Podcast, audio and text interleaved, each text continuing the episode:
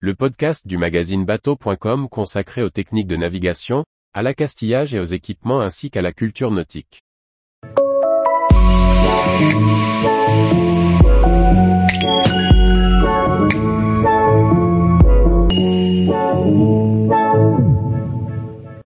Le Marité, de la pêche à Terre-Neuve à Thalassa, plus de 100 ans de navigation. Par Anne-Sophie Ponson. Le Marité, voilier centenaire, est le dernier terre-neuvien français en navigation. Lancé en 1923 à Fécamp, ce grand voilier a traversé un siècle mouvementé et survécu à une guerre mondiale. Il navigue encore aujourd'hui pour le plus grand plaisir des amoureux de la mer. Dans la catégorie des vieux gréments, le Marité se taille une belle place. Connu de tous pour avoir servi de plateau pendant une saison à l'émission Thalassa, le grand voilier navigue toujours. Un siècle d'histoire se dessine dans ses flancs d'un blanc immaculé.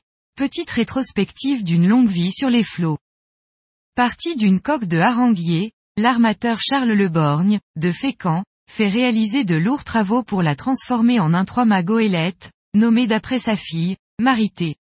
Mis à l'eau en 1923, c'est un navire de près de 45 mètres de long et de 8 mètres de large. Avec ses trois mâts et ses 16 voiles, il est destiné à la pêche à la morue sur les bancs de Terre-Neuve. Il prendra part à cinq campagnes de cette grande pêche très dure et exigeante pour les marins. Trop petit et rapidement dépassé par les bateaux à vapeur, il est revendu dès 1930 à un nouveau propriétaire danois. Le Marité poursuit sa carrière de pêche à la morue dans les îles Féroé, en Islande et au Groenland. Puis il effectue des missions de transport en mer du Nord, en particulier pour ravitailler l'Angleterre pendant la Seconde Guerre mondiale. Quelque temps après la guerre, le Marité est revendu. Son nouveau propriétaire décide de le transformer en bateau à moteur et supprime ses trois mâts. Ainsi transformé, il continue la pêche, au hareng d'abord, puis à la crevette. Il finit par être désarmé et laissé à l'abandon. Alors que le Marité commence à croupir dans son mouillage, de jeunes Suédois décident de le racheter en 1978 et de le restaurer dans sa forme originelle.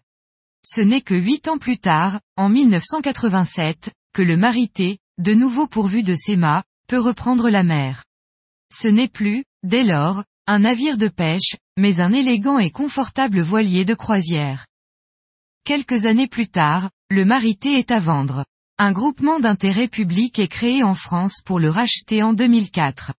Il devient ambassadeur de la région Normandie lors de grands événements et accueille le tournage de l'émission Thalassa. Six années de restauration, à Cherbourg puis à Saint-Valahougue, et plusieurs millions d'euros sont malgré tout nécessaires pour remettre le Marité en parfait état et aux normes nationales et internationales. En 2012, à la fin des travaux, ce dernier rallie alors Granville, son nouveau port d'attache. Il bénéficie du label bateau d'intérêt patrimonial. En 2023, le Marité fête ses 100 ans. Tous les jours, retrouvez l'actualité nautique sur le site bateau.com. Et n'oubliez pas de laisser 5 étoiles sur votre logiciel de podcast.